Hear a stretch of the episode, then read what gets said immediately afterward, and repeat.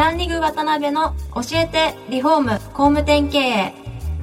この番組はリフォーム工務店業界に特化した経営コンサルティング事業を手掛ける株式会社ランリグの代表渡辺翔一が住宅業界の経営者や幹部の方を毎回ゲストにお招きし業界の様々なことについてお聞きしていく番組です。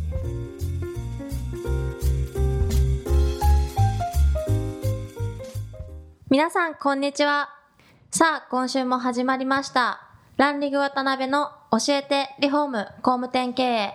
第67回目をお送りします。司会進行の志村玲美です。渡辺翔一です。渡辺さん今週もよろしくお願いします。よろしくお願いしますえ、1回目2回目とですね、まあ、福田さんご本人のこととあとは会社のことグループのことをいろいろお聞かせいただいたんですが、まあ、今回はあの福田さんがね今までその7年8年10年にわたってですねいろんな、まあ、住宅関連の経営者の方にお会いされている中で感じられている業界の大きな動きとかですね、まあ、トレンドみたいなところを中心にお聞きできたらなと思ってますんでよろしくお願いします。はいよろしくお願いします。なんと今まで何人ぐらいの実際経営者とかにそういう意味ではいや1000人以上になってるのは間違いないと思いますよ。そうですよね、年間100人ぐらいは会われるんでしょうね。そうですね。名刺100枚の名刺1か月持つかな？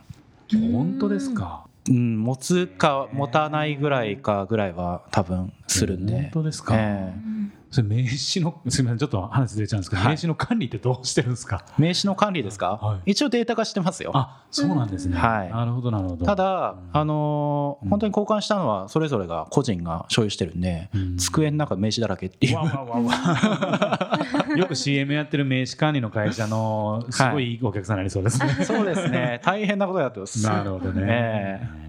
まあ、そういうたくさんの会社さんの自宅関連の方と情報交換されている中で直近のどうですかね？住宅業界の業界地図とか大きな動きみたいなところからお話いただいてもいいですかね？そうですね、はい、直近はですね、はい、今年悪いですよね、リフォーム業界。去年から今年に、ね、そうなんですよ。この前ですね、はい、ちょうどメーカー各社が集まった情報交換会があってですね、そこに参加させていただいて、い。ろいろ話したんですけど、まあ、各メーカー一律して悪い。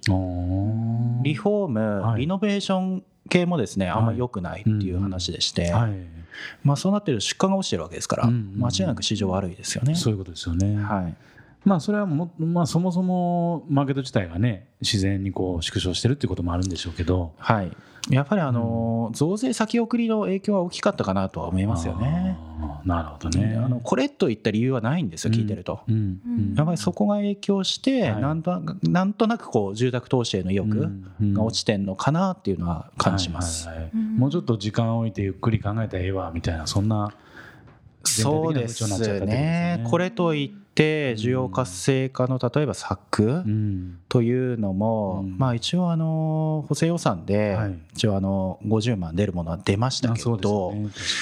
とはいえですね住宅エコポイントほどまではいかないと思いますし、確かにはい、あとはあれですもんねその一時期やっぱりリノベーション会社さんとかが、まあ、特に大都市圏ですけど、はい、物件を買ってリノベーションするみたいなそういう大きな流れでかなり伸びられた時期あったじゃないですか。あそうですね。これまではずっと伸びてたんですよ。そうですよね。先ほどのメーカーの話ですとやっぱりずっと120%ぐらい伸びてきて、うん、今年は横ばいぐらいらしくてですね、はいはいはい、やっぱり物件価格上がってるじゃないですか。あそれはありますよね。そうな、ね、そうなんですそうなんです。再販だと特に出口決まっちゃうんで、うん、そうするとリフォームにかけられる費用って絶対小さくなっちゃいますからそうですよね確かに、はい、なるほどね多分再販物件数とか増えてると思うんですけど、はい単純にリフォームの費用がこう圧縮されて、横ばいぐらい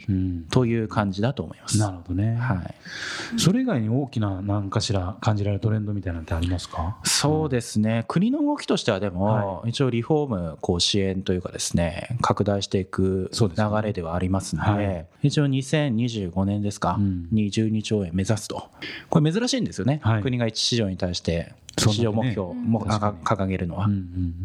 というのはありますんで、まあ、さまざまな支援策が出るのは間違いないと思うんですよ。はいまあ、さらにあの CO2 の関係でいうとパリ協定、はい、まだ日本批准してないですけども、うん、あの2030年には2013年の比で26%削減かな、はい、しなきゃいけないとなると、うん、住宅部門で CO2 削減って相当しなきゃいけないね。あそうですよね。そうなんです。この前環境省の集まりに参加した時もあってですね、はい、その時に初めて住宅に関する委員会みたいなのができていて、そこの集まりで話したんですけど、はい、そういった省エネ回収大体年間5万ぐらいしなきゃいけないよねと。ああそういうことですね。はい、うんうん、例えばあのまあどうでしょうね500万としたって2兆5000億ですよ。そうですよね。えー、うんそんなね 市場どうまあこれから国の方でどう作っていくかって話ではあるんですけれども、まあそういった意味ではさまざまな補助金とか、そういったのは出るのは間違いないでしょうね。なるほどね、はい、ですけどその国がねそのこれぐらいするぞ言っててもなんか民間の調査会社とかによると、はい、例えば2030年とかでも7兆本当今とほとんど変わらないぐらいしかならないとかって言ってたりとか、はい、結構悲観的なデータばっかりですよね、いやそうですね、うん、日本人やっぱりリフォームにお金をまだまだかけてないですよね、今はそうですよね。今は、うん、まあ、そこをどう活性化できるかと思うんで、確かに確かに、はい。まああのできなくはないと思うんですよ。リフォームのメインは、はい、じゃあさっきのリノベーションではなく、やっぱり既存の住んでる方向けのリフォームが、今のところ圧倒的に多いですから、はい、まあ、40代以上の方が9割ですかね、その方々に対して、まあ、どういうふうふうにそのリフォームの価値を提供するか、やっぱりライバルは旅行ですよね。一番あの博報堂さんが出してる退職金何に使うかってデータあるんですけれども、はい、そこでですね退職金一番使うのってやっぱ国内旅行と海外旅行なんですよ。なるほどね。うちの親父もちょっと話ずるんですけど、はい、あの夫婦で世界一周旅行行ってましたよ。あそうですか。結構かかりますよね。結構かかりますよね。結構かかってもそっちに出しちゃうんですよね。出しちゃいますよね。なるほどね。うん、やっぱりこう感性に訴えるものはすごい強いなと思っていて。やっぱ住宅もそういった感性に訴えるような、うん、リフォームしたらこんなワクワクするよとか楽しいとかそういったような価値の訴求っていうのがもっと必要なのかなっていうのは感じますよね。ねえー、まあ、そんな中で今回の、まあ、リフォーム業界の現状みたいなところに即する質問がちょっと来てますんで、はい、はい、はい、志村さんお願いします。はい、紹介します。九州地区で10名ぐらいで、えっと、リフォーム会社を経営する経営者の方からの質問です。ぐらいですね。はい。はい。いつも勉強させていただいております。福岡で水回りを中心にリフォーム業を営んでおります。昔はチラシの反響も良く、そこまで相見積もりになったりなどしなかったのですが、最近商品の値段を比較できるサイトや Amazon など、40歳以下の若い方を中心に活用する動きが出てきているとよく聞きます。今後こういった小規模な中節交換などはそちらに完全に流れていくと思われますか？という質問をいただいてます。結構あれですね、これって興味持たれてる方多いです、ね、そうですね。あの完全に流れるかっていうとノーだと思います。はいはいはい。ただ取られる可能性はすごく大だと思ってまして。そうですよね。そうなんですよ。やっぱりあの素取り会物販の領域っていうのはあの結構流れやすいと思うんですよ。はい、はい それはウェブ事業者であり家電量販店もしっかりですよね、うん、ホームセンターもしっかり、はい、まあ、そういったところはですねやっぱり事業としてリフォームをどんどん拡大していきたいという考えてまして、うんはい、特に家電量販店エディオンさんなんか業界今10位に入ってるわけですよ、はい、彼ら何考えてるかっていうと、うん、あの家電業界ってどう考えても人口減少で縮小していくんですよね、そうですよね、えー、それ世帯数が縮小していく中で、まあ、対応年数かける例えば洗濯機なら対応年数何年かける世帯数で、もう市場規模出ちゃいますからそうですよ、ね、そうすると商品数増やすしかないんですよね。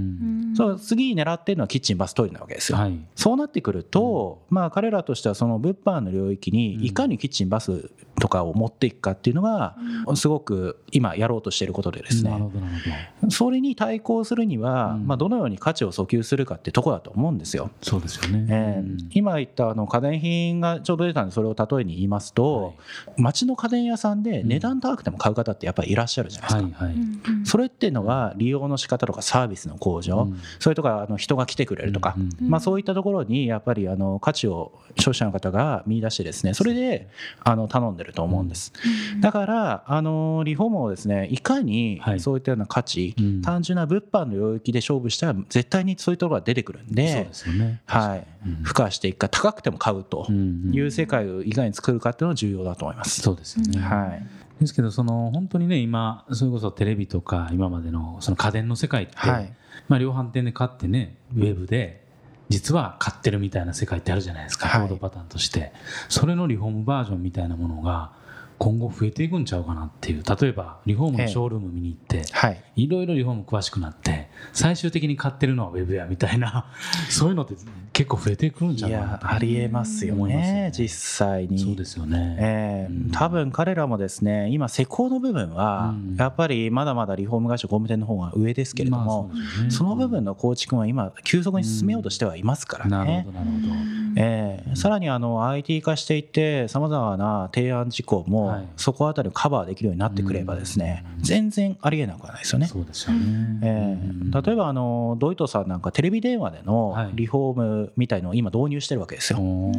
その現場の担当者とかがやっぱりスキル追いつかないんで、まあ、なかなか店舗展開をどんどんしていくことは難しいと。ただテレビ電話でその先にですね専門家がいればそこで聞けばいいんじゃないかというものを作ってみたりとかですね。まあそのサービスをど,、まあ、どうするかその仕組みで解決するってことを彼ら進めようとしてる部分があるのでまあ単純に今のところ人員がいるから安心だとは言えないんじゃないかなっていうところはありますよね。なるほどね、うん。まあ、やっぱりそれぞれなぜその会社を選ぶのかっていうね理由付けなんかはやっぱり自社でちゃんと自覚してねそれをとんがらせていくっていうのが本当に必要な時代なんでしょうねやっぱり小さな、いやそうですね。はいはい、ちょっとはい、そろそろお時間が 来てしまいました。はい、はい、次回も福田部長にはゲストでお越しいただきますので、また詳しくお話をお伺いしたいと思います。本日はありがとうございました。ありがとうございました。はい、ありがとうございます。今回もランリグ渡辺の教えてリフォーム工務店経営をお聞きいただきありがとうございました。番組では渡辺や住宅業界の経営者幹部の方へのご質問を募集しています。ウェブサイトランリグにあるお問い合わせフォームよりお申し込みください。お待ちしています。